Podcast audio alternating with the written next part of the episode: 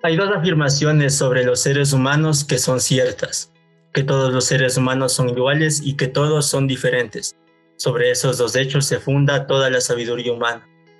Un saludo y bienvenidos al primer capítulo del podcast Humanizantes, el espacio donde invitamos a profesionales de distintas áreas para hablar de aquello que nos hace humanos. Mi nombre es Cristian Hernández y hoy tenemos un gran invitado con quien estaremos hablando sobre cultura y mente humana. Está junto a nosotros Andrés Borja, psicólogo clínico por la Universidad Católica del Ecuador, con maestría en psicología cultural en el programa Global Minds, a quien le damos la bienvenida a este programa. Hola Andrés, ¿cómo estás? Gracias por aceptar nuestra invitación. Hola Cristian, ¿qué tal? Gracias a ustedes por la invitación. Eh, bueno, realmente quiero aprender mucho de información que nos vas a compartir hoy sobre este interesante tema. Y bueno, precisamente antes de empezar con el tema de este episodio, me, gustaría que nos hables de ti, que nos expliques un poco tu formación y la experiencia que tienes en esta área. Sí, claro. Bien, yo soy psicólogo clínico como formación de pregrado. Eh, estudié en la Universidad Católica, como tú ya mencionaste, y después de trabajar durante casi tres años eh, desenvolviéndome en el, en el campo de la, de la práctica clínica, eh, decidí continuar mis estudios de posgrado. Apliqué a una beca del programa Erasmus Mundus de la Comisión Europea. Eh, uno de los muchos programas que ellos ofrecen, ofrecen programas en todas las ramas del conocimiento y encontré uno en psicología que me interesó mucho, eh, cuya, cuya, descripción y cuyos contenidos me interesaban mucho porque aparentemente trataba de, de psicología mm, cultural y de diferencias a través de las culturas en la psicología. Y esta es una cosa que a mí ya me había llamado la atención, que yo ya había empezado a notar en mi, en mi práctica profesional. Me había empezado a dar cuenta que algunos de los protocolos, algunas de las estrategias de psicoterapia o de evaluación incluso, no funcionaban muy bien con la población con la que me tocaba trabajar, particularmente porque en mi último trabajo, antes de ir a realizar la maestría, estuve trabajando con una población en su mayoría indígena. Y más allá de la barrera del lenguaje que, casi no existía, porque el, grupo con el que yo trabajaba hablaba español casi con fluidez, era un, yo me daba cuenta que había una barrera que yo no lograba identificar a qué se trataba. Y luego entendí que era una barrera cultural. Eh, entonces, eh, eh, intuitivamente decidí empezar a adaptar los los instrumentos y las técnicas y algunas de estas cosas para que sean más comprensibles y para cruzar ese puente y superar esa barrera cultural. Sin esto sin ningún conocimiento profesional, no solo por intuición. Entonces cambiaba, por ponerte un ejemplo muy, muy sencillo, las, las tarjetas que se utilizan, por ejemplo, para eh, evaluar eh, memoria o, para eh, ejercicios de, de memoria con adultos mayores tienen por lo general imágenes de la vida cotidiana, pero las imágenes que yo utilizaba de la vida cotidiana eran de una cotidianidad de citadina y digamos occidental incluso. Entonces había cosas como aviones y este trenes y este edificios y cosas que no necesariamente son parte del día a día de personas que viven en el campo. Cambié las imágenes, empecé a utilizar animales que ellos ven con frecuencia, vestimenta que ellos utilizan, este, alimentos que, ellos consumen y de pronto empecé a tener resultados, porque antes ellos obtenían puntuaciones bajísimas en estas cosas o simplemente no había mayor interacción ni mayor, eh, sí, interacción, digamos. Y de pero yo me daba cuenta que ellos eran muy funcionales, que estaban de hecho muy bien eh, cognitivamente hablando, emocionalmente hablando, pero las puntuaciones en estas pruebas supuestamente universales para medir esto en todos los seres humanos eran muy bajas.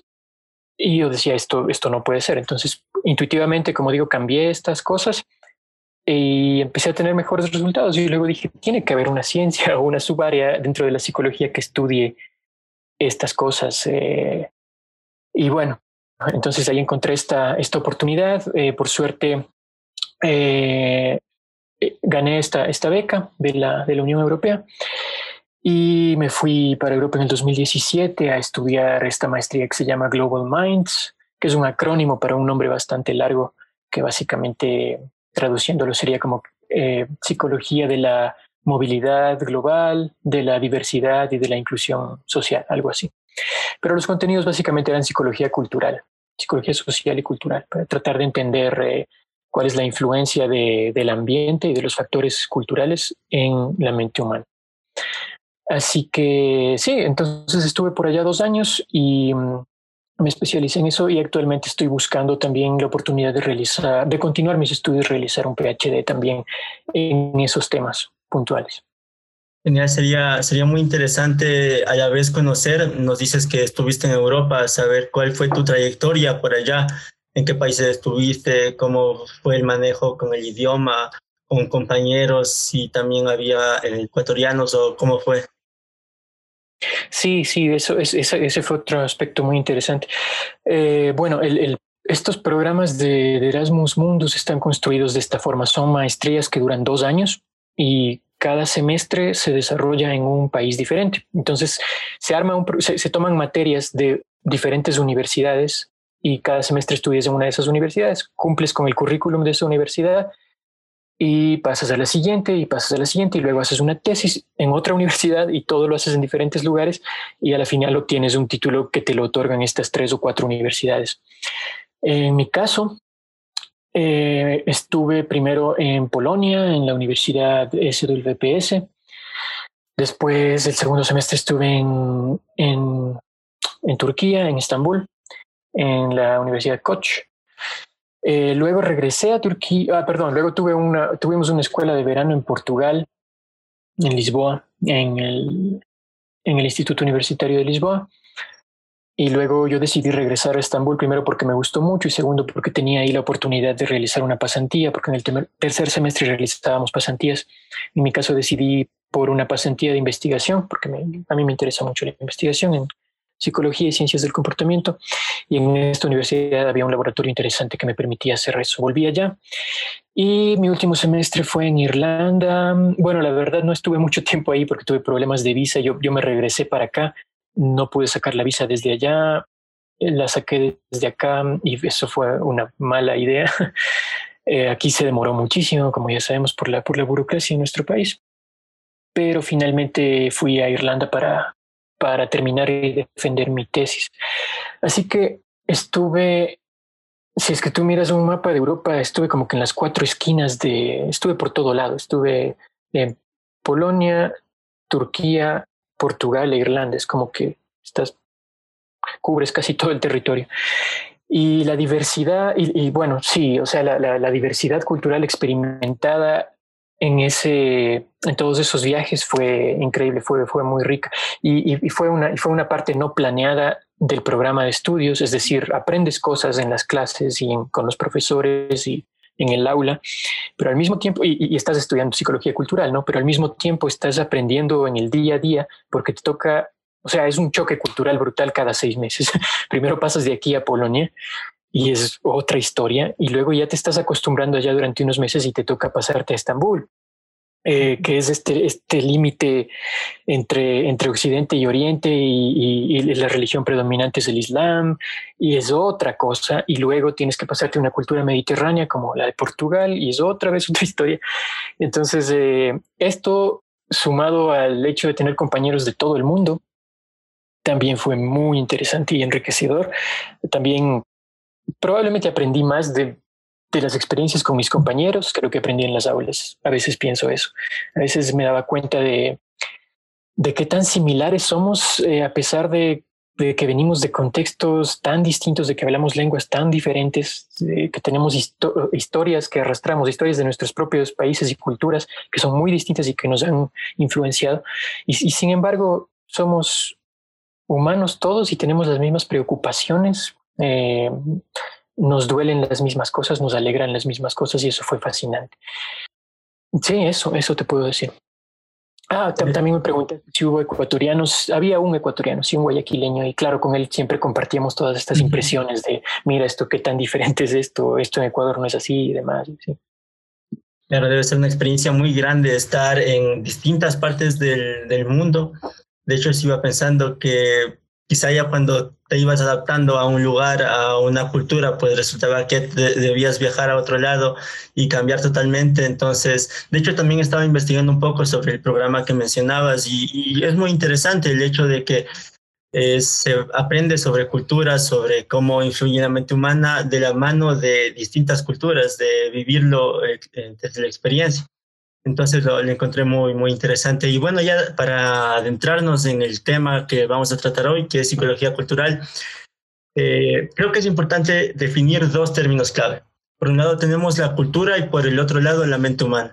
¿Qué nos podrías decir al respecto? ¿De qué se tratan estos dos términos? Bien, em, bueno, tratar de definir cultura es un poco complicado porque creo que no existe un consenso entre las diferentes disciplinas que que tocan la cultura o que, o, que se preocupan por la cultura. ¿no? Tenemos la antropología, tenemos sociología, tenemos la psicología también recientemente, bueno, y otras más, filosofía, historia y demás. Y no existe un consenso muy específico, pero eh, bueno, sí, es que algunos, algunos se centrarán más en los aspectos más... Eh, en los aspectos más físicos, en los artefactos o los productos de la cultura, digamos en la, en la vestimenta, en la comida, eh, qué sé yo, en, las, en las, artes que se, producen en diferentes lugares del mundo. Otros se centrarán más en los aspectos más simbólicos, que a veces nos interesan más a, los psicólogos por ese lado, y otros se centrarán más en, en los hábitos, en las costumbres, en las conductas, qué sé yo, festivales, religiones. Pero básicamente yo creo que en, como, como, psicólogos lo que nos interesa de la cultura es o podríamos tratar de definirla como información. Es em, psicología es eh, perdón, la, cultura es cualquier tipo de información que es adquirida a través del, aprendizaje social y que, y que es susceptible de cambiar nuestro, de influir en nuestro comportamiento. ¿sí? Entonces, em, cultura vendría a ser básicamente todo, eh, ideas, eh, creencias, hábitos, tecnologías incluso eh, y, prácticas en general, como dije, aprendidas eh, en, un ambiente social y e, e, en el cual nos desarrollamos. Y, lo que nos interesa es cómo estas influyen en la mente humana. Y aquí voy con el segundo término que me preguntaste. Y bueno, la mente humana es el objeto de estudio de la psicología. Eh, básicamente son todos los procesos eh, y todos los, todos los constructos que nos ayudan a entender la mente.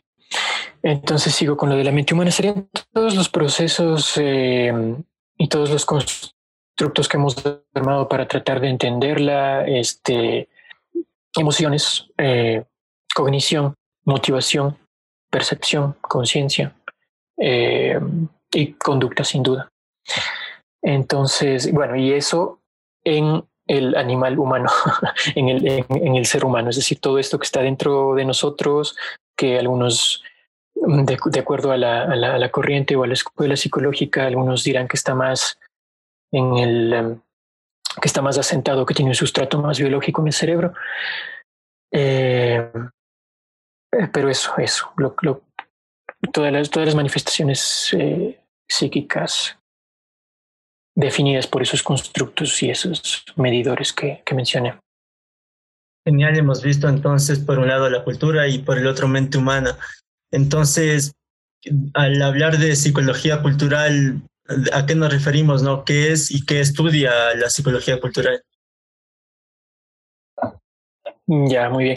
Entonces, la psicología cultural sería esta subárea de la psicología que le da más importancia a los factores culturales como dije entonces, a estos factores de em, ideas y creencias y, em, costumbres y demás, instituciones incluso, y, cómo estos factores que están en el ambiente de las personas influyen en la mente humana. O sea, en la psicología cultural les damos más importancia a esos factores que por lo general han sido descuidados tradicionalmente. Eh, ¿Por qué es importante la psicología cultural? Porque normalmente o sea, muchas de, de, las teorías que tenemos en psicología, cosas que creemos que ya sabemos cómo funcionan, han sido estudiadas y exploradas en grupos humanos muy particulares, muy específicos, como a veces los occidentales y a veces bien específicamente los norteamericanos. Entonces, muchas de las teorías en varias áreas de la psicología, teorías que tratan de explicar eh, cómo se dan las relaciones entre, entre personas, eh, cómo, cómo se expresan o se experimentan emociones, cuál, cuál es la, em, cómo está conformada la personalidad, eh, cómo funciona la percepción, el razonamiento, la cognición. Todas estas cosas las aprendemos y las estudiamos los psicólogos, pero las aprendemos a partir de modelos construidos en países occidentales y a veces sobre todo en Estados Unidos, a veces en Europa también un poco, a veces en Nueva Zelanda también un poco, eh, perdón, eh, sí, Australia y Nueva Zelanda, Gran Bretaña, Canadá, y mm, han sido estudiados, como, podemos ver, sobre todo en países de habla inglesa, eh, de raza blanca, entonces, y, y a veces solo con estudiantes de psicología, es decir, los objetos de estudio para para hacer estas teorías han sido en su enorme mayoría, pero enorme como 93%, estudiantes de psicología de pregrado en universidades norteamericanas o a veces eh, de Canadá o de Gran Bretaña. Entonces, imagínate, hemos sacado conclusiones de que así funciona la mente humana en sus diferentes componentes y, eso, y eso lo enseñamos en todo el mundo y decimos así son los humanos, pero hemos tomado una muestra mínima del mundo. Entonces, en los años 60 eh, y 70, algunos psicólogos dicen, ¿será que esto es así en Papua Nueva Guinea? ¿Será que esto es así en los Andes eh, latinoamericanos? ¿Será que esto es así en Brasil? ¿Será que esto es así en Turquía, en Medio Oriente? Y empiezan a viajar a estos lugares, a utilizar los mismos instrumentos de medición y a darse cuenta de que no, para nada. Eh, y de hecho llegan a la conclusión de que estas, estas poblaciones norteamericanas son muy, son muy poco representativas de lo que realmente es la humanidad en, en, todo el planeta y, y por ende de qué es la mente humana y, de cómo funcionan estos, estos, cómo funciona esta mente. Eh, entonces eso hace la psicología cultural, básicamente trata de entender dentro del contexto cultural eh, todos estos procesos psicológicos, ¿sí? Y, y, también, bueno, hay, hay hay, hay, dos ramas ahí del conocimiento de la psicología cultural y, a veces se utilizan intercambiablemente los términos con psicología eh, intercultural. No sé, no sé cómo se traduce específicamente español. A veces tengo problemas con esto. No sé si es transcultural, intercultural, pero la idea básicamente es a través de las culturas, es decir, comparaciones entre culturas. Y se hacen estudios de esa forma, en donde comparas una población de un lugar, haces tus pruebas, tus medidas, tu lo que sea, tu, tu, tu, estudio, y lo haces al mismo tiempo con una población comparable en otras, en otras variables como este género, edad eh, y demás, excepto en lo cultural. Y las comparas y ves los resultados y entonces entiendes que hay diferencias muchas veces significativas. Ese es el objeto de estudio de la psicología cultural y esa es su, su, importancia. Siempre tener presente la, la, influencia crucial de los factores culturales en, los procesos psicológicos.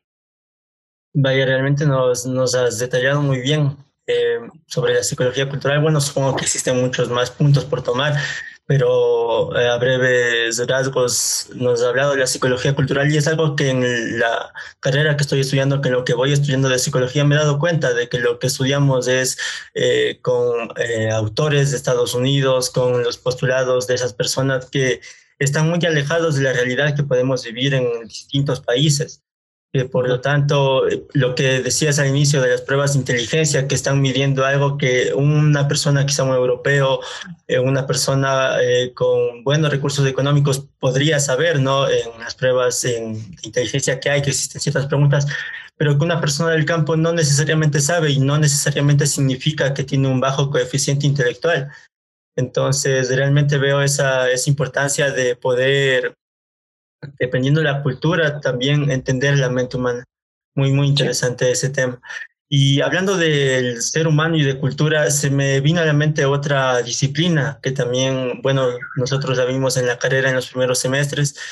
Y quisiera saber qué es la, con respecto a la antropología, específicamente la antropología cultural, si existe, bueno, relación y más bien cuál sería la diferencia entre la psicología cultural y antropología cultural.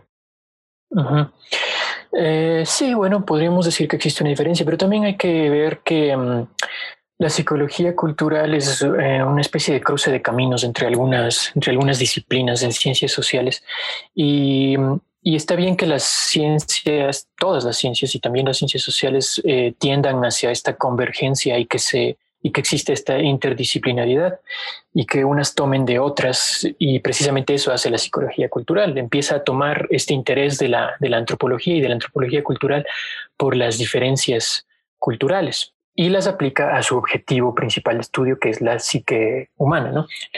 Entonces, sí, bueno, la antropología cultural, digamos que más bien eh, se centra en, no necesariamente en, a ver, trata de entender las culturas y sus productos buscando las particularidades de, de, culturas exóticas y muy lejanas. Por ejemplo, a veces, eh, qué sé yo, sin, sin, sin, sin, irnos tan lejos, a pesar de que exótico podría resultarles, o sea, exótico podría ser un adjetivo para que podrían utilizar una persona de Estados Unidos para definir a un a un shuar de nuestra Amazonía.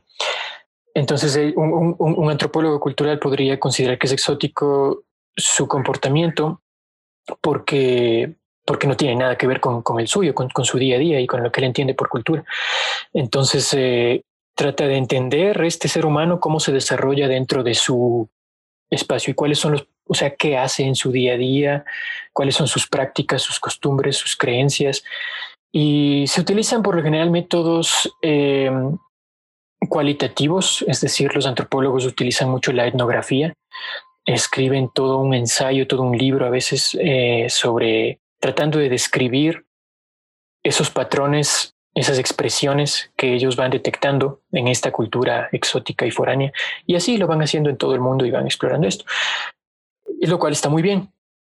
Eh, pero lo que a la psicología cultural le atañe específicamente eh, son los procesos psicológicos, es no necesariamente los productos culturales, las prácticas, las creencias, las costumbres, el arte, la comida y estas cosas que son más eh, materiales y visibles, sino el cómo esa cultura influye y tiene consecuencias en, en los aspectos psicológicos como la percepción como las emociones, como la personalidad y todos los objetos, todos los constructos que utilizamos para estudiar la psicología. Entonces, es utilizar esa curiosidad de la antropología cultural por la diversidad y por lo diferente que, existe, que, que, podemos encontrar en, distintas culturas, en distintos rincones del mundo, y usarlo como un lente para ver lo que en psicología nos interesa, los procesos que ya hemos mencionado.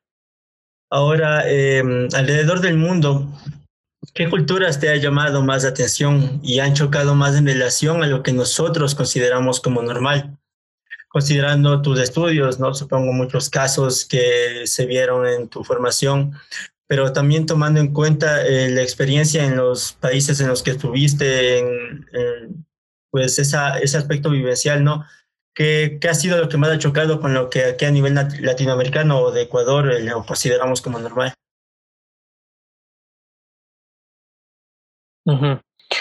Em, bueno, más, más allá de lo que yo he podido... A una, una cultura se la conoce realmente, nunca vas a poder conocerla profundamente a través de, de los libros, ¿no? Vas a tener una idea, pero no vas a poder conocerla hasta que no te toque vivir ahí y vivir ese choque cultural. Porque la cultura, a veces hay aspectos de la cultura que no son comunicables, que no, que no, que no se pueden explicar, que solo se pueden vivir. Eh, cosas muy sutiles. Eh, si la gente está acostumbrada a mirar a los ojos cuando dice las cosas, por ejemplo. Es una cosa, es una cosa de lenguaje corporal, y, pero, pero es una cosa fundamental, que puede ser ofensivo en un lugar, que puede ser deseable y necesario en otro. Entonces, eh, yo más te puedo hablar de, de los lugares en los que he vivido. Y bueno, en ese sentido, no sé, probablemente la de Turquía fue la más diferente en ciertos aspectos sin embargo, también me sorprendieron las similitudes. ¿Por qué la de Turquía? Porque fue la primera vez y la única en la que estuve en un contexto en el que eh, la religión principal o dominante en el, en el país es, era otra que no tenía nada que ver con aquella de la que yo venía. El cristianismo y todo lo que se desprende de, de la religión católica católica y protestante y a veces eh, también la, digamos el, sistema de creencias judeocristiano domina nuestro nuestro nuestro nuestro contexto cultural en Latinoamérica en Europa en Estados Unidos en Gran Bretaña y en muchos otros lugares y entonces yo estuve en Polonia y son sumamente católicos y a veces no te das cuenta de las diferencias por eso. Estuve en Portugal, son muy creyentes también. Y bueno, sean o no, porque incluso si es que te vas a, Noruega, en donde hay muchos menos creyentes, o sea, su, su, estructura cultural ha sido, ha sido armada históricamente a través de, de ciertos patrones eh, que se desprenden de esta ideología judeocristiana, ¿ya? más eh, cómo se estructuran los años, o sea, el tiempo. Nuestras fechas más relevantes, nuestras fiestas, están basadas en, lo, en, las, en eventos eh, religiosos que se desprenden del cristianismo.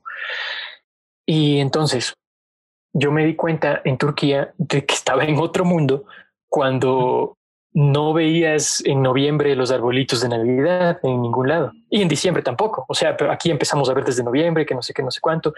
Luego viene eh, el Año Nuevo en cierta fecha. Luego viene eh, el Carnaval, que, es, que, que tienes, que, que es también una, una, fiesta religiosa. Luego viene la Semana Santa luego viene, en, fin, o sea, eh, día, día, día, de muertos y estas cosas son cosas que van estructurando nuestro tiempo y nos van dando esta temporalidad y estos ciclos por los que vamos pasando año tras año.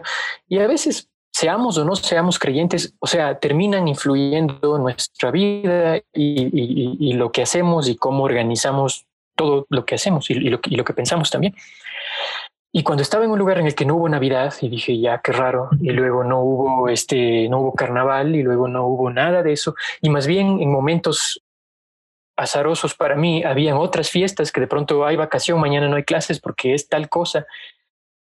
En momentos súper extraños, en mayo, en, en, en, septiembre, cosas que yo nunca, y eran cosas que era como que una semana entera de vacación. Y luego investigas por qué. Y ha sido por, y, era por cosas que están en el, en el Corán, cosas que tienen que ver con, con la religión de ellos. Y claro, eh, eh, Estambul, que fue la ciudad en la que yo estuve, no es muy, em, no es muy creyente, digamos, no hay, son, son más bien eh, bastante laicos, ¿ya?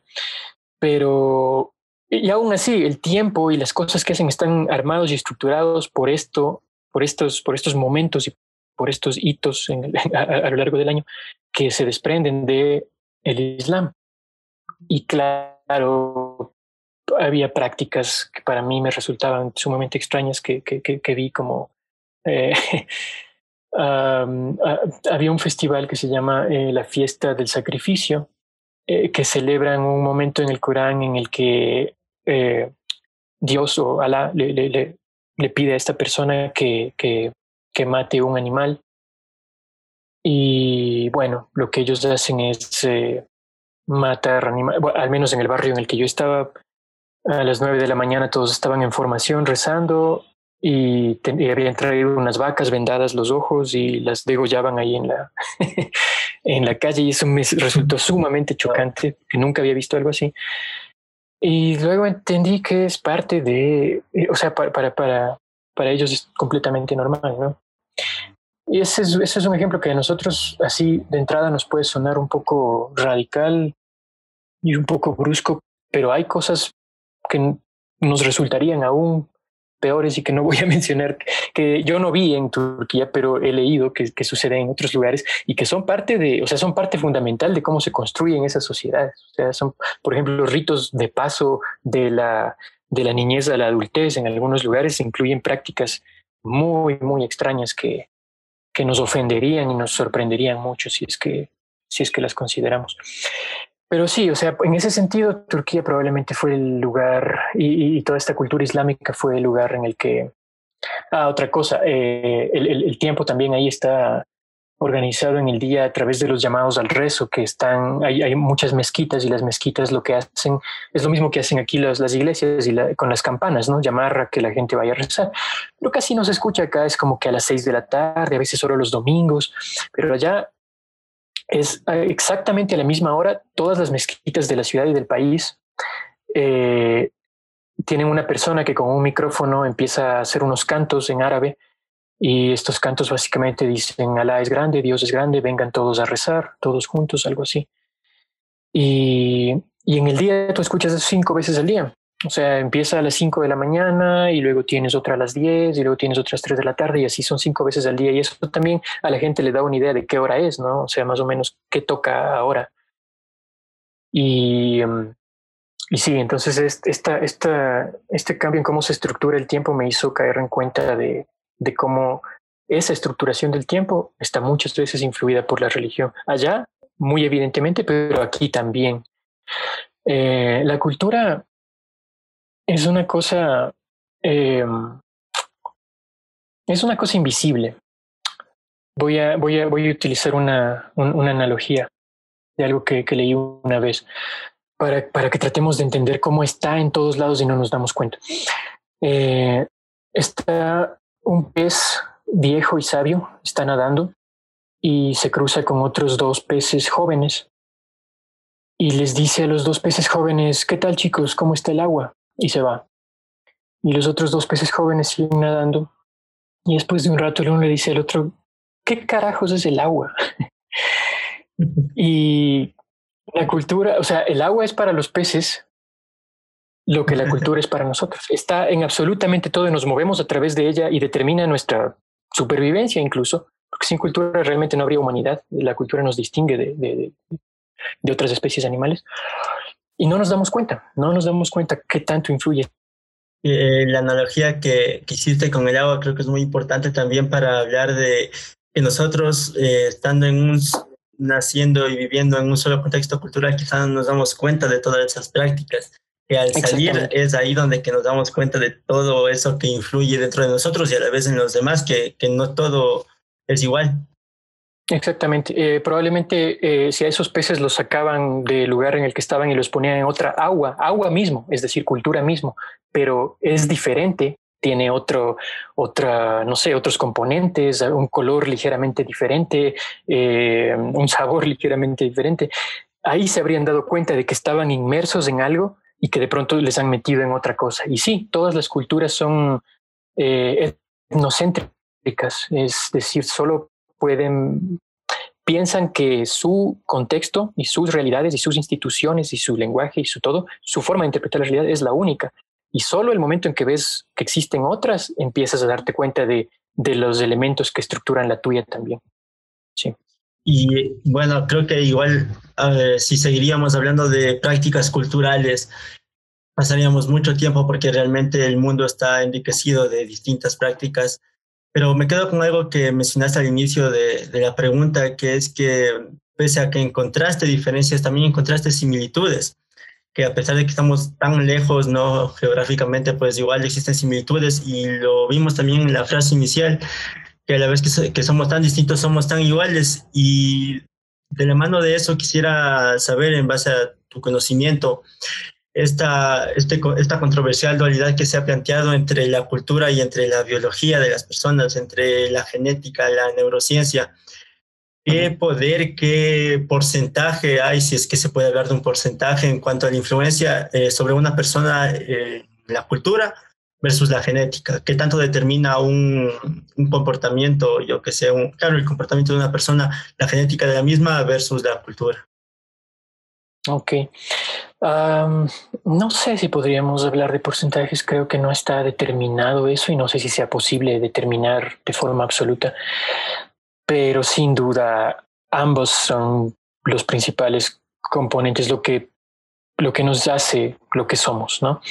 Em, tenemos básicamente todos una, un, substrato genético eh, que, nos caracteriza como especie, como Homo sapiens, a todos independientemente del lugar eh, del mundo y que nos diferencia de nuestros parientes más cercanos y de los más lejanos y que eso, eso, nos hace una especie, tenemos ciertas características genéticas particulares. Y eso viene dado, eso determina un montón de cosas, sin duda, cosas en la psicología también, por supuesto.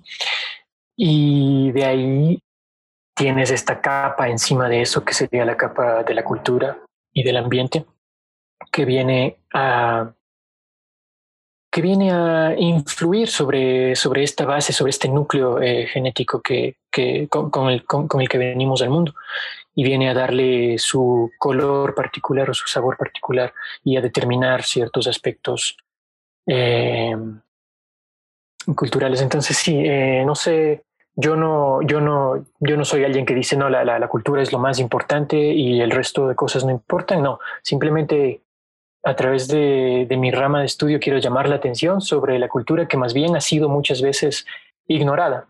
Sí, entonces eh, simplemente estoy diciendo que es un factor fundamental, no sé hasta qué punto, pero se ha evidenciado que, que influye bastante. Mm, sí, eso, eso te puedo decir.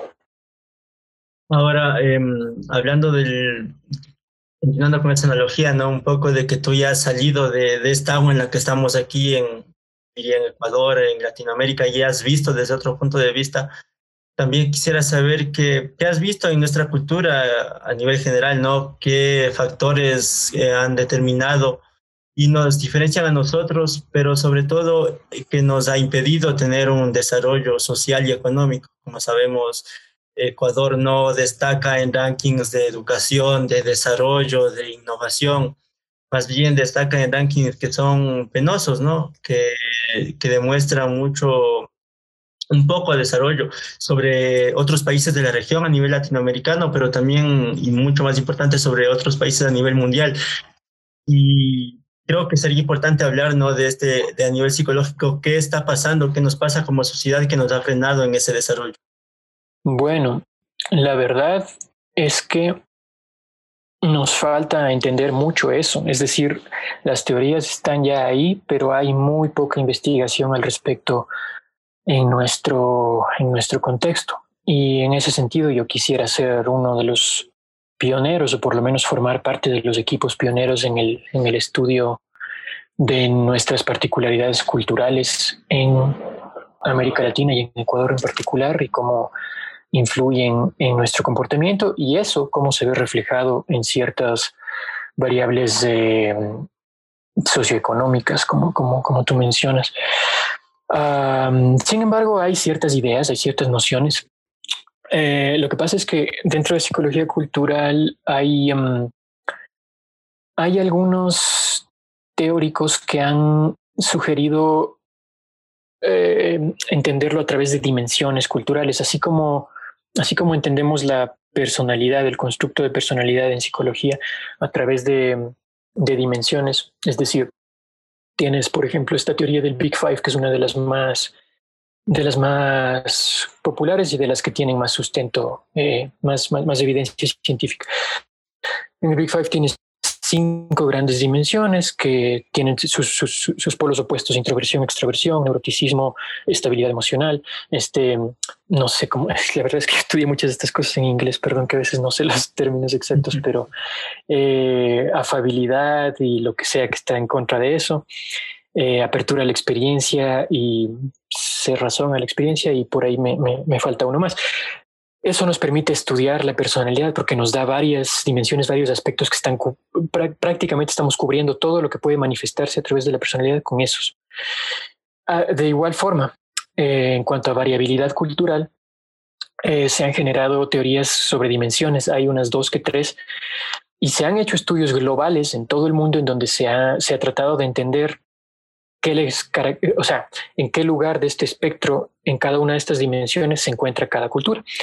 Y en Ecuador no hay mucho de eso, pero sí tenemos una idea más o menos, eh, justo estaba revisando, ya, por ejemplo, hay una dimensión que se llama, eh, una dimensión cultural, que se llama eh, distancia del poder, se llama eh, power, power distance en inglés, y básicamente trata de, o sea, em, en el un extremo tienes culturas que eh, son muy, o sea, que, que, tienen esta percepción de que existe mucha, mucha distancia entre una persona de estatus bajo y una persona de estatus alto. entre el coronel y entre el cabo, entre el jefe y el, y el, y el súbdito, digamos, entre el papá y el hijo. Esta distancia con las figuras de autoridad y de poder se ha medido a través de las culturas y, este, y, esta dimensión cultural en particular trata de estudiar eso, que si una cultura es, o sea, se manifiesta en, su, en, sus, en sus conductas diarias y en la mayoría de su población, eh, con una distancia mayor entre, entre, entre, entre la persona que tiene menos poder y la que tiene más poder, o, una, o si se tratan más como iguales, si es que hay más igualdad, si hay una relación más horizontal que vertical entre esas dos figuras, ¿no? Y bueno, Ecuador tiene una distancia de poder súper alta. Eh, aquí el jefe, o sea, lo que dice el jefe es, lo que dice el alcalde es, y las personas solo agachan la cabeza. Eh, no hay mayor discusión y el jefe se considera superior y, ve a, todos los demás como inferiores y el que está abajo no dice nada, simplemente asume que, que esa desigualdad en la, en, la relación es natural y, es, y así son las cosas. Entonces hay diferencias culturales en, en, esa, en esa dimensión, por ejemplo, y en Ecuador eh, es, tenemos un puntaje muy alto en esa dimensión. Eh, otra dimensión, por poner un ejemplo, eh, individualismo versus colectivismo. En Latinoamérica en general y, en Ecuador también somos muy colectivistas. Eh, más que definirnos como el yo, nos definimos como el nosotros. Eh, nuestra identidad está más formada por a qué grupos pertenecemos, más que qué cosas nos caracterizan. Y este tipo de cosas se estudian, por ejemplo, eh, preguntando a la gente, les pones les pones a que les pones 20, 20, 20 ítems y en estos ítems les pones una... Todos los ítems empiezan con la, con la frase yo soy y luego dejas que la gente conteste. Y se ha visto que en culturas más colectivistas la gente tiende a definirse con palabras como yo soy padre, yo soy este, ecuatoriano, yo soy riobambeño, yo soy de la UNACH, yo soy. Entonces se definen en cuanto a sus relaciones con sus equipos, con sus grupos, a los que sienten que pertenecen. Mientras que en culturas más individualistas, como en las occidentales, como en Europa, por ejemplo, tienden a definirse más de forma eh, eh, individualista, es decir, utilizan términos más de, de sus características personales o de sus estados actuales personales. Por ejemplo, yo soy valiente, yo soy inteligente, yo estoy feliz, yo entonces cosas que no tienen que ver con las relaciones con otros, sí. Em, otra forma de medir esto, por ejemplo, hay, hay, hay, muchísimas cosas, pero ahorita se me vienen a la mente unas particulares. Em, les das a las personas una lista de tres palabras, por ejemplo, gato, conejo y zanahoria. Y les, y les pides que las, que, las, que las agrupen. ¿Cuál, o sea, cuál va con cuál? Y las personas que son, o sea, las personas que pertenecen a culturas que son más colectivistas y que también son más eh, que analizan más el contexto y, las relaciones, eh, agrupan... no, de, hecho agrupan eh, el, conejo con la zanahoria, porque dicen eh, el conejo come la zanahoria, ¿ya? Pero las personas de contextos más individualistas que son más analíticos agrupan los animales porque están acostumbrados a esta clasificación taxonómica del mundo. Los animales van juntos, animal y planta no son lo mismo. En cambio, la, persona de, otro contexto cultural piensa que gato y conejo no tienen nada que ver, aunque sean animales, porque el conejo come zanahoria. Entonces hay, hay, esa, relación. Y así, o sea, hay un montón de formas de estudiar esto y de analizar y, que ya se han ido estudiando y ya se han ido comprobando. Pero bueno, volvamos al caso ecuatoriano. Somos, ya, ya se han hecho estudios y se ha visto, y también lo sabemos intuitivamente, ¿no? O sea, muchos de los estudios en psicología son para comprobar a veces cosas que ya las, que ya las podemos ver, evidentemente, o para eh, descartar las hipótesis que tenemos. Pero ya, se ha comprobado las, las intuiciones que tenemos por sentido común de que en efecto somos más colectivistas. Eh, y así existen otras, otras dimensiones culturales, hay algunas sobre las que no hay ningún dato y, hay, mucho trabajo por hacer en el campo de la investigación. Pero, eh, por ejemplo, tú me preguntabas sobre qué tanto podríamos entender nuestro, nuestro quedarnos atrás comparándonos con el resto del mundo en algunos aspectos socioeconómicos y qué tanto podríamos atribuir estas diferencias culturales a eso. Em, seguramente hay correlaciones eh, con eso. Mm, hay muchos factores que, que, que, que, explican esas cosas. También nosotros somos una, somos, no somos una sola cosa. O sea, existen sociedades y culturas muy homogéneas, pero la nuestra es muy heterogénea y muy diversa. Es decir, en un territorio tan pequeño como el nuestro simplemente vas de aquí a la costa y es otra historia. Y realmente estoy seguro que si se hiciera un estudio, podríamos ver que existen diferencias en estas dimensiones culturales que mencioné, entre sierra y costa, y entre sierra y Amazonía, y entre Amazonía y costa, y así. Y claro, este, existen también sin duda factores, en, eh, factores ambientales, incluso de clima y de, y de y de geografía, de qué puedes ver, el hecho de poder ver las montañas y de orientarnos a partir de las montañas, el hecho de que hace frío y eso también influyen en, en, en, cómo se han ido adaptando y, forjando ciertos aspectos culturales. ¿sí? Entonces, solo en Ecuador tenemos tanta diversidad, e incluso dentro de las mismas regiones hay diversidad entre, entre diferentes etnias indígenas eh, y entre los citadinos y los, y los que viven en, el campo y, entre mestizos e, e, indígenas en sí. Eh, somos, somos un caso muy interesante y muy particular, pero sí siento que hay muchos estudios que se deben hacer al respecto todavía. Algunas de las, de las que mencioné, hay muchas cosas más que mencionar, pero el hecho de que tengamos mucha distancia de poder y de que seamos colectivistas ciertamente determina algunas, algunas cosas. Y probablemente tiene que ver con algunos de nuestros de nuestros de nuestras realidades eh, socioeconómicas políticas también. Genial entonces eh, de esos de esas dimensiones que, que, hemos hablado no de encontrar que existen esas diferencias y que a la vez pueden estar relacionadas con el desarrollo de, de una región. Eh, bueno en lo que decías de la distancia de poder me llama mucho la atención de que, qué es lo que podríamos hacer ahí. Pienso que quizá eh, al existir esa, esa distancia tan amplia, las personas que están subordinadas deberían un poco subir, ¿no? Un poco acercarse y quizá la respuesta a eso sea la educación. El preguntarnos, el, el dudar, el debatir por qué las decisiones se están tomando, por qué esas decisiones, por qué debo hacer eso. Si, entonces, ¿qué opinas tú si la solución quizá en ese caso es la educación o qué podríamos hacer para acortar esa distancia de poder? Sí, bueno, primero voy a decir una cosa. Eh, el hecho de que seamos así no significa, no nos hace inmediatamente inferiores a otras culturas que tengan una distancia de poder de cero y en donde todas las relaciones se manejan de igual a igual. Eh, somos así, o sea, hay, es muy difícil cambiar eso. Eh, hay cosas, hay, o sea, muchos de las cosas, muchos de los procesos culturales tienen su origen en causas históricas, ¿no? Y en nuestro caso, bueno, podríamos pasarnos conversando mucho tiempo de cuáles son todas las causas arrastradas a lo largo de nuestra compleja historia de, bueno, desde tiempos precolombinos y luego la conquista y esa fusión de culturas también y todo lo que eso implica y nuestro proceso ya como república y demás, sin duda han, han influido en eso.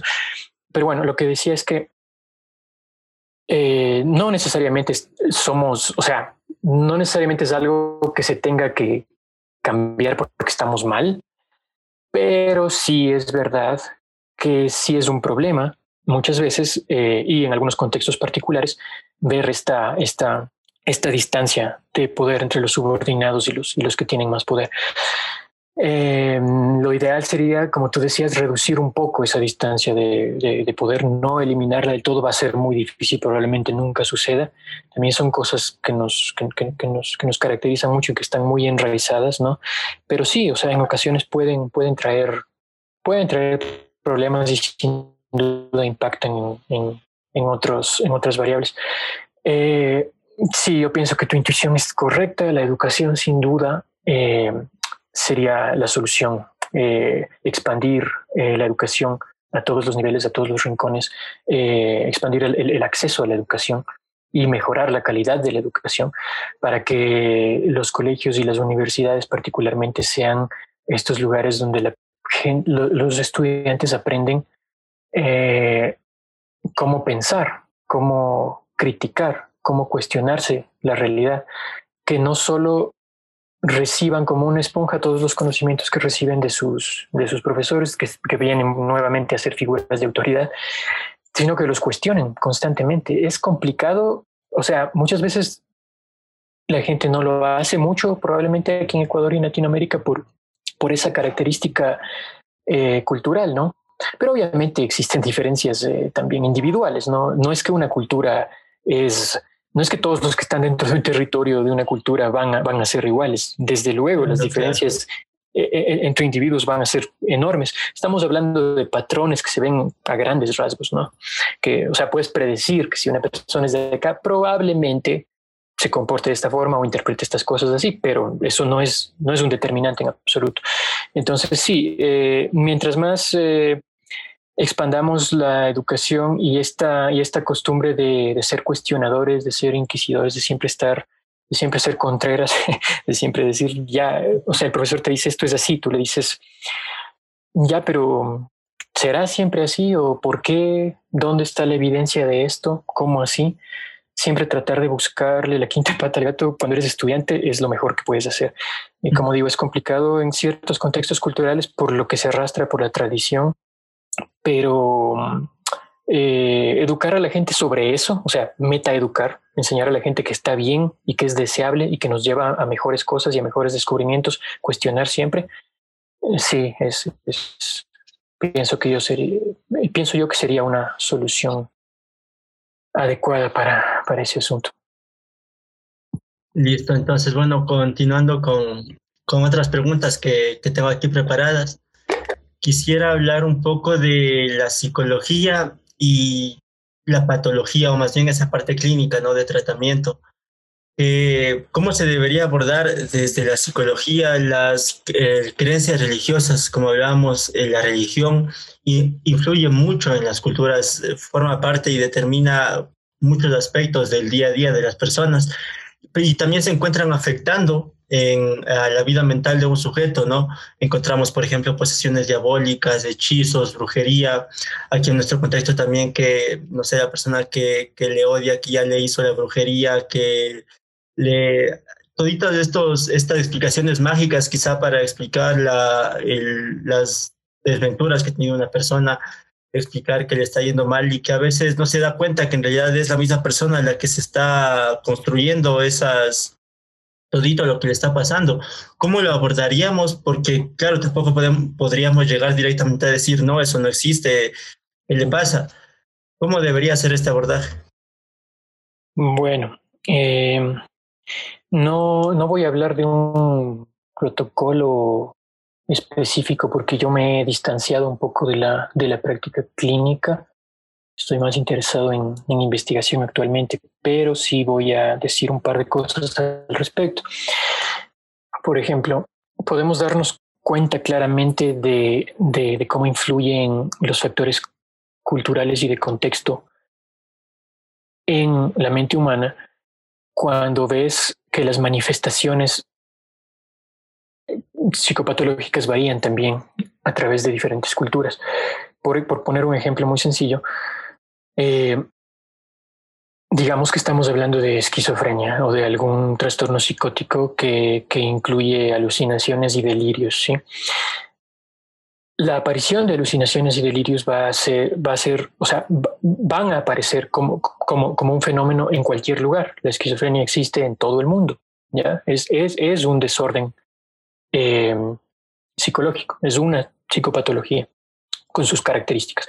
Pero el contenido de esas alucinaciones, de esos delirios, va a variar porque el individuo va a tomar aspectos de su cultura para sacar y para darles forma a estos delirios y estas alucinaciones que vienen de un sustrato a veces eh, biológico probablemente.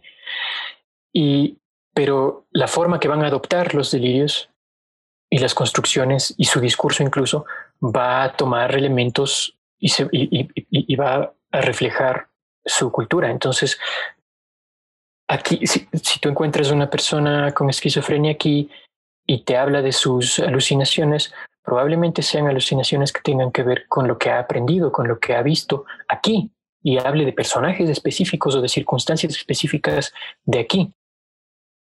Eh, y si tú vas a otro lugar del mundo, vas a encontrar que le da la forma de otra cosa, que sé yo, en, en no quiero minimizar el asunto, sé que es un tema eh, serio y, complejo, pero supongamos una persona en Irlanda va a haber un, va a haber como alucinación un duendecillo, un eh, eh, leprechaun, mientras que una persona del oriente ecuatoriano va a ver una deidad que, que su cultura y su tradición le ha dicho que existe, ¿sí? Entonces van a estructurar y van a darle forma a esa patología a través de la cultura, en el contexto cultural en el que se desarrolla.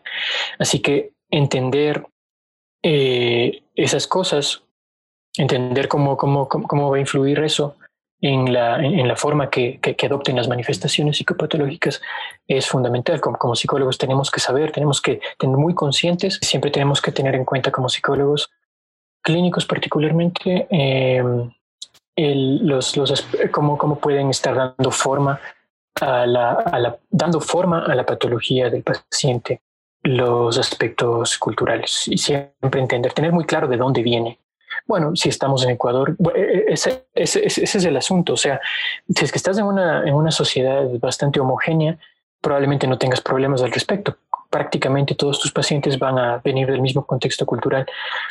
Eh, pero en la nuestra no necesariamente. Entonces siempre tenemos que, tener claro, de alguna forma, tratar de entender de dónde viene, de dónde viene esta persona, ¿no? Y, y, cuáles son sus, cuáles son sus, cuál, cuál ha sido su, su sistema de creencias y de interpretación del mundo para poder, para poder ajustar cualquier forma de terapia o de asesoramiento que, que, estemos tratando de brindarle para superar su, su, su, condición actual o para manejarla de mejor forma. Creo que eso es fundamental. Me interesó mucho un término que mencionaste, que era de, la, de esa homogeneidad en la sociedad, que de lo que decíamos de un inicio, ¿no? no porque una persona sea de X país, de X región, de cultura, no se puede asumir todo, toda su personalidad. Sabemos que la personalidad abarca muchas dimensiones, entonces sería erróneo caer en eso, pero creo que sí se podría hablar de ciertas características que van a tener esas personas y supongo que va de la mano con esa sociedad, qué tan homogénea es. Y quería preguntarte, preguntarte si quizás, no sé, existe índices o, o se puede hablar de que existen sociedades que presentan mayor homogeneidad o, o no, y cuál sería nuestro caso.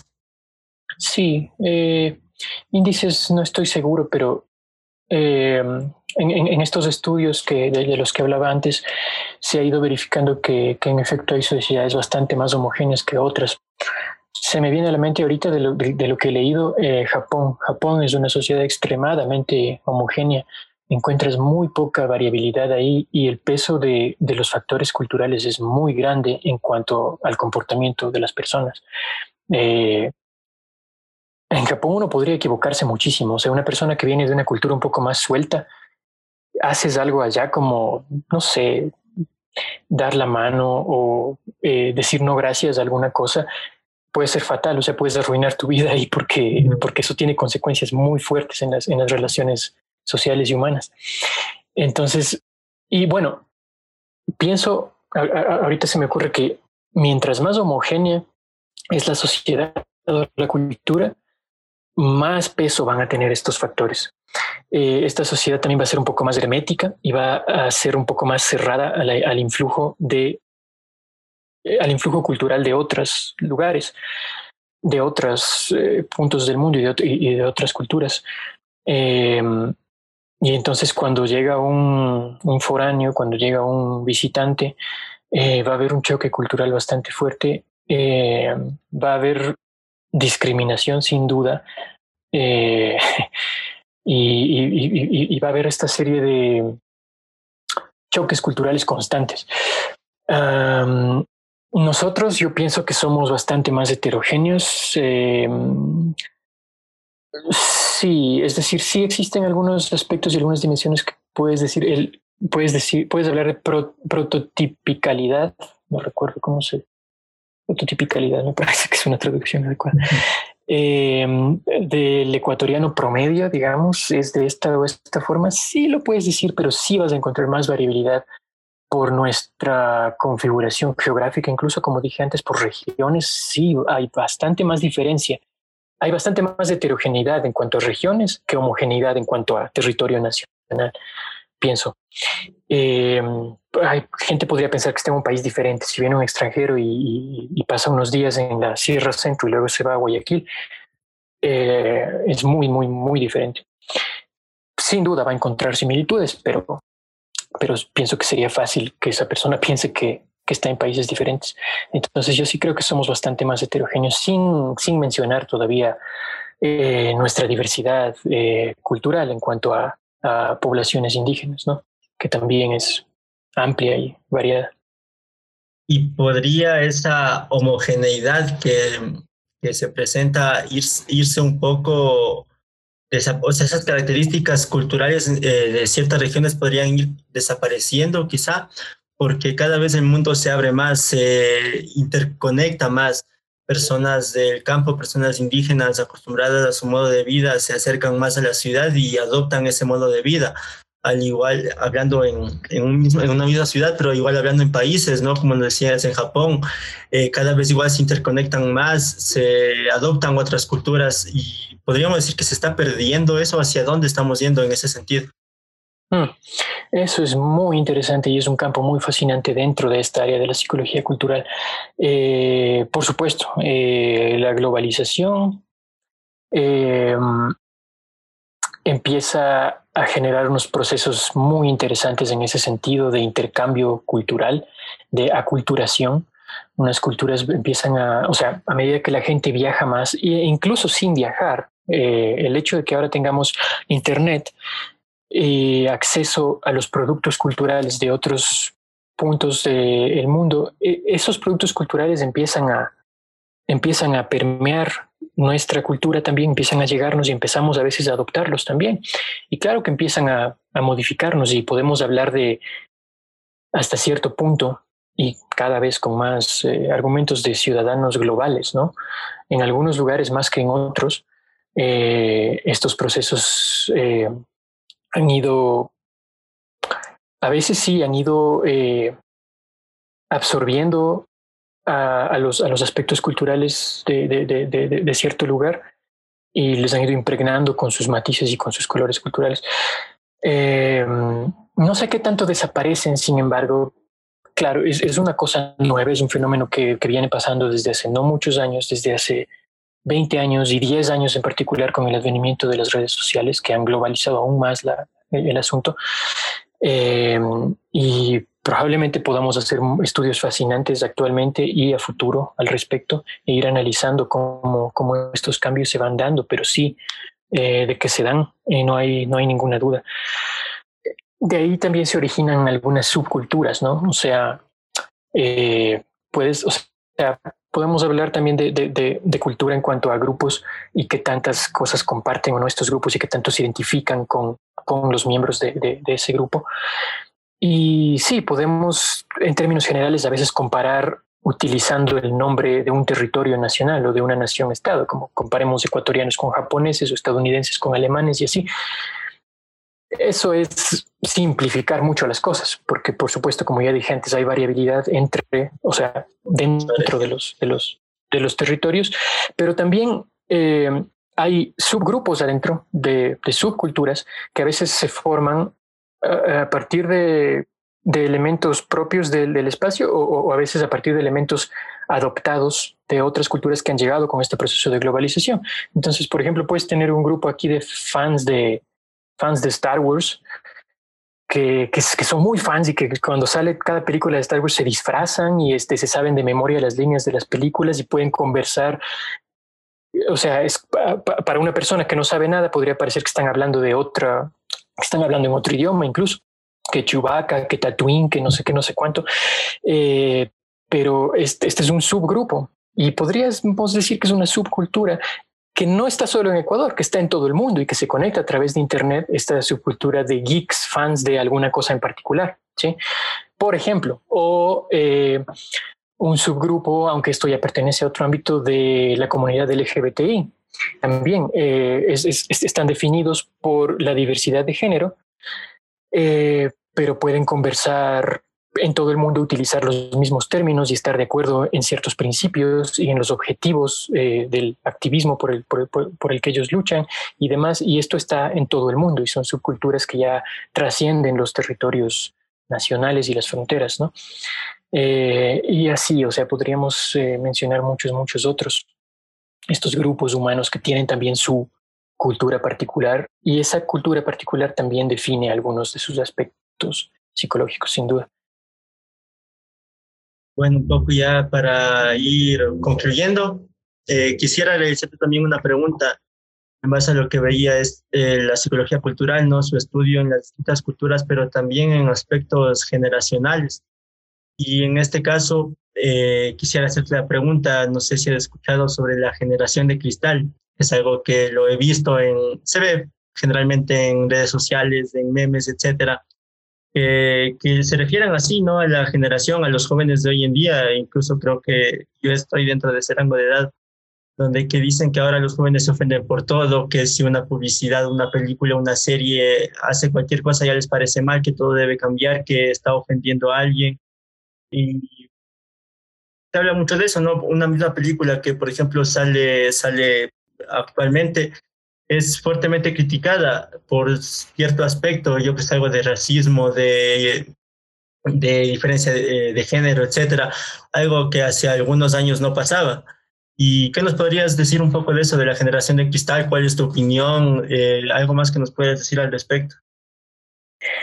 Sí, voy a tratar de eh, vincularlo con, con, lo que hemos estado hablando porque pienso yo que, o al menos desde mi interpretación, que estoy tan metido con la idea de cultura y, de cuánto y de, cómo nos atraviesa la cultura en todo. Eh, las culturas también cambian a través de los, del tiempo. Las culturas no son estáticas y justamente lo que hablábamos hace un rato de la globalización y demás, estos procesos permiten que las culturas vayan mutando. No es que siempre hemos tenido el mismo nivel de distancia de poder, por ejemplo, eh, eh, hablando de un aspecto particular y, de aquí de Ecuador. No es que aquí siempre hayamos tenido el mismo, antes probablemente era mayor, pero gracias a la globalización y a la diseminación de la educación y demás, probablemente ya ha bajado.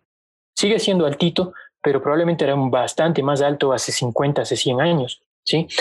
Entonces la cultura muta constantemente a través de, de las personas mismo. Las personas sin cultura no son personas y la, cultura no es nada sin las personas que, le, que, son, su, son su medio de, en el, en, el, que se desarrolla y a través del cual va evolucionando. Entonces existe esta evolución cultural y hay cambios generacionales también. Em, entonces, este tema de la generación de cristal, yo pienso que es un que es una que es una subcultura y que, y que, y que no, se, no se restringe a un solo lugar del mundo, porque está en Internet, ha aparecido y ha surgido creo que a través del Internet. Eh, tú hablabas de memes.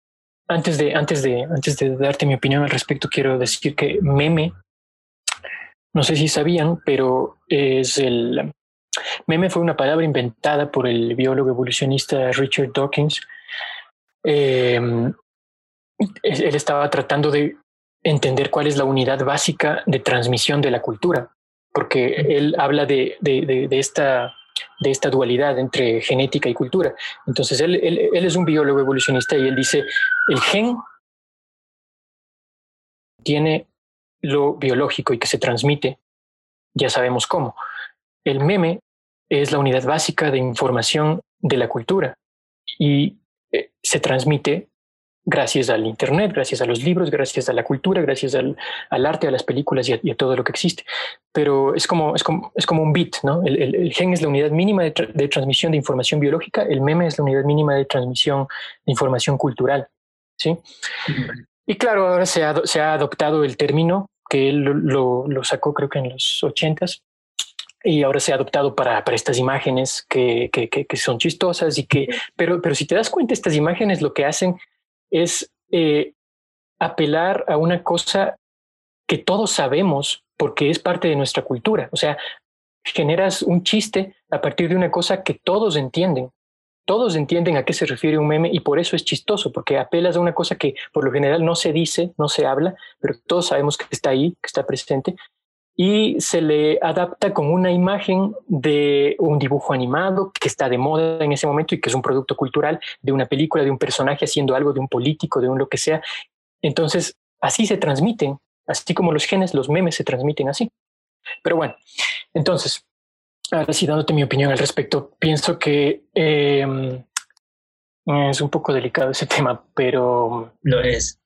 Sí, sí, o sea, hay posturas y posturas de lado y lado. Em, sin embargo, mi opinión personal es que es necesario que, o sea, yo entiendo de, de dónde vienen, eh, de dónde viene la corrección política, eh, de dónde viene la necesidad de que, de que se respeten eh, las diferencias y este tipo de cosas, pero ah, sí pienso que hay cierto nivel de exageración al respecto eh, y de limitación de la libertad de expresión que para mí es un para mí es un derecho humano fundamental que sin duda tiene que tener sus límites y demás pero eh, el discurso las palabras no pueden ser comparables nunca con con violencia física real es decir cuando la gente dice lo que lo que está expresado en esta película o en esta serie eh, me violenta, me hace daño. Puedes decirlo, pero lastimosamente no es así. Es decir, cómo te impacte, eh, cómo te haga sentir, no es equiparable a, una, a, un, a un acto de violencia y la persona que emitió ese comentario que o lo que sea, tiene su derecho de expresar, tiene su derecho a apelar al, al, al humor. Eh, pienso que hay mucha fragilidad al respecto y precisamente por eso se ha acuñado el término generación de cristal. Eh, pero los seres humanos no somos de cristal. Mucho de lo que nos hace a nosotros son cosas antifrágiles, de hecho. Eh, y los sistemas, nosotros somos un sistema antifrágil, los seres humanos. Los sistemas antifrágiles son aquellos que no se rompen y no se acaban cuando, cuando reciben un golpe o cuando se enfrentan a circunstancias difíciles, sino que más bien aprenden de esos golpes y se hacen más fuertes. Nuestro sistema inmune, que es parte de nosotros, es un sistema antifrágil. Eh, si, si, si, si tú a un niño no le dejas nunca jamás que se exponga a nada, a nada, y le tienes viviendo en una burbuja, el momento en que se rompe esa burbuja, el niño se va a enfermar y se va a morir. ¿Sí? El sistema inmune necesita entrenarse con pequeñas dosis de agentes externos para generar los anticuerpos necesarios y sobrevivir cuando venga uno más fuerte. Solo así funciona. Eh, entonces, más bien, el buscar eh, las cosas que te golpean, pero que te van entrenando y haciendo más fuerte, se vuelve necesario en ese sentido, porque más bien si lo proteges totalmente a un sistema como ese, va a romperse y va a colapsar el momento que tenga que enfrentarse al mundo real. Entonces, esa, esa es una analogía. Otra, eh, eh, eh, los huesos también son así. Los huesos se fracturan y se rompen y después se unen y se hacen mucho más fuertes. Esa, esa unión entre dos partes de, del entre dos fragmentos de un hueso es virtualmente irrompible. Eh, pero tuvo que, pero, pero ¿qué fue necesario para que, para que se genere esa unión que ya es casi imposible que, que, que se rompa? Tuvo que ver la fractura, tuvo que exponerse a un choque, a un golpe. ¿sí? Los niños necesitan no ser sobreprotegidos. O sea, ya pasando de las analogías a, a, los seres humanos, los niños y los adolescentes y las personas en general necesitan saber cómo funciona el mundo y la vida porque la vida es difícil, la vida es dura, está llena de, de circunstancias que no se van a adaptar a, a, ti y que, y que te van a dar lucha y que, y que te, van a, te van a retar te van a poner a prueba. No está bien que nos acostumbremos a ofendernos por palabras cuando hay cosas mucho peores que pueden pasar y que si, y que si nos acostumbramos a que, a que no me toquen ni siquiera las palabras, a que eh, tienen que cancelar esto porque, porque, porque me hace daño, porque me ofende, porque atenta contra mi persona, cuando te toque enfrentarte a los verdaderos problemas, no vas a estar preparado en absoluto. Entonces, em, eh, Nietzsche me parece que es el, verdadero autor de la frase lo que no me mata me hace más fuerte y creo que esa es una verdad eh, absoluta que todos deberíamos hacer parte de, de, de, nosotros. ¿sí? Lo que no me mata me hace más fuerte, pero necesito exponerme a lo que no me mata, a lo que me hace daño, sí, porque me va entrenando y me va poco a poco haciendo más fuerte para cuando vengan retos mayores. Esa es mi opinión. Bueno, Andrés, en, en, honor al tiempo que realmente nos hemos extendido, han sido temas increíbles, temas fascinantes. Creo que de cada pregunta, de cada cuestión que hemos hablado, se puede hablar enteramente por mucho más tiempo y se pueden detallar más aspectos. Que de hecho aquí iba tomando apuntes de, de muchos más temas que, que podríamos seguir tratando, ahondando el simple hecho del meme, ¿no? De qué es eso, cómo nace, etcétera, entonces las implicaciones, da para hablar mucho más. Y esto último, que sí, realmente es un tema polémico, lo de la, la, llamada generación de cristal, no, igual podríamos profundizar más. Pero bueno, tras haber abordado todos estos temas interesantes, estamos llegando al fin de este episodio. Hemos hablado sobre cultura, sobre mente humana, la psicología cultural, sobre sociedad, sobre homogeneidad. Realmente hemos abordado varios puntos. Te agradezco, Andrés, por toda la información que hoy nos has compartido. Espero vernos en una próxima ocasión para seguir abordando todo lo que hemos dicho. Creo que tranquilamente, tranquilamente se pueden sacar varios más episodios, varias conversaciones. Espero que te, haya gustado haber estado aquí compartiendo este tiempo y que igual podamos vernos próximamente en otro episodio. Sí, claro que sí. Muchas gracias a ustedes, gracias a Humanizantes y a ti, Cristian, por la oportunidad. Y sin duda, eh, hay muchísimo más de qué conversar con cada, con cada tema. Es como una, es como una hidra que cortas una cabeza y salen dos más. Eh, me encantaría, eh, me encantaría tener otro, otro espacio y otra oportunidad en el futuro para seguir profundizando sobre estos temas. Gracias nuevamente por la oportunidad y saludos, que estén bien. Agradezco también a las personas que han llegado a esta parte del episodio, esperando que haya sido de gran provecho los temas que hemos tratado. Recordarles también que pueden seguirnos en nuestras redes sociales como Humanizantes, en donde constantemente estamos compartiendo información interesante.